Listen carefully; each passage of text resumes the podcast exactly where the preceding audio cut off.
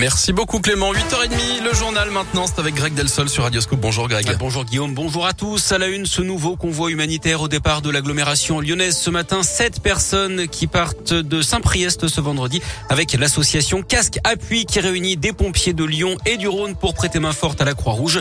Deux médecins, un infirmier et quatre pompiers qui vont prendre la direction de la Moldavie pour rapatrier et soigner des blessés de guerre. Ils partiront vers 14h30 de la caserne logistique de Saint-Priest. Ils voyageront avec une ambulance et un camion de transport le matériel pharmaceutique.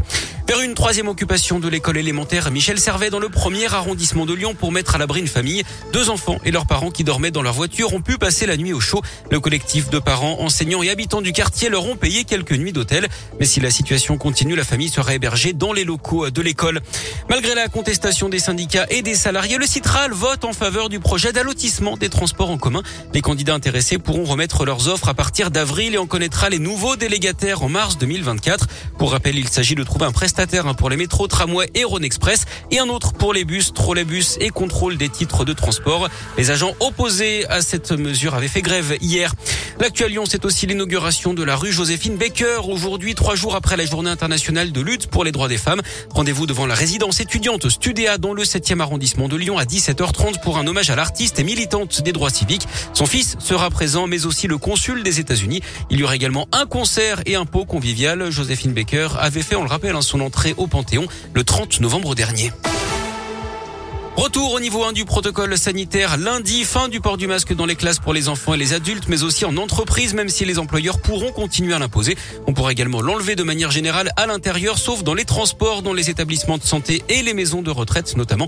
L'épidémie de Covid n'est pas terminée. Hein. Le nombre de nouveaux cas repart à la hausse. Près de 75 000 en 24 heures, c'est 15 000 de plus en une semaine. Par contre, le nombre de patients hospitalisés continue, lui, à baisser.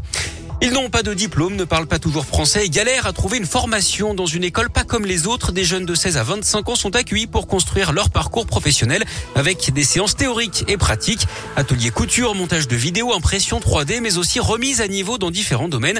À Lyon, l'école de la deuxième chance s'est installée dans de nouveaux locaux dans le 7e arrondissement. Le reportage de Léa Dupérin. Les jeunes ont six mois pour acquérir des compétences avec des projets collectifs. Jean-Roger Régnier, président de l'école de la deuxième chance à Lyon. Il n'y a pas de matière, il n'y a pas de diplôme il n'y a pas de critères à l'entrée sauf la motivation. Et la motivation, elle s'exprime bien sûr par le projet du jeune et par sa capacité à trouver son chemin en faisant des expériences en entreprise dans 40% de son temps. On n'a que des marches qui se montent progressivement pour que le jeune puisse euh, atteindre son projet. L'école permet aux jeunes de lever d'autres freins en matière de logement, de santé ou même d'apprentissage du français pour enfin remettre le pied dans le monde du travail. Émilie, 18 ans, termine sa formation en juillet. J'ai galéré pour trouver une école. Du coup, ben, j'ai eu la chance de tomber sur cette école et pouvoir y entrer. Et maintenant, euh, ça fait plusieurs mois que je suis ici.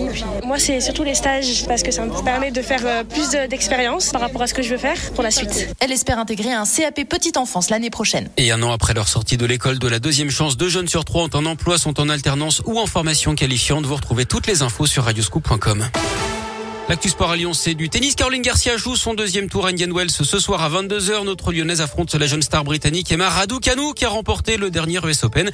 Et puis en basket, défaite hier de Lasvel chez les garçons en Euroleague et chez les filles en quart de finale aller d'Eurocoupe.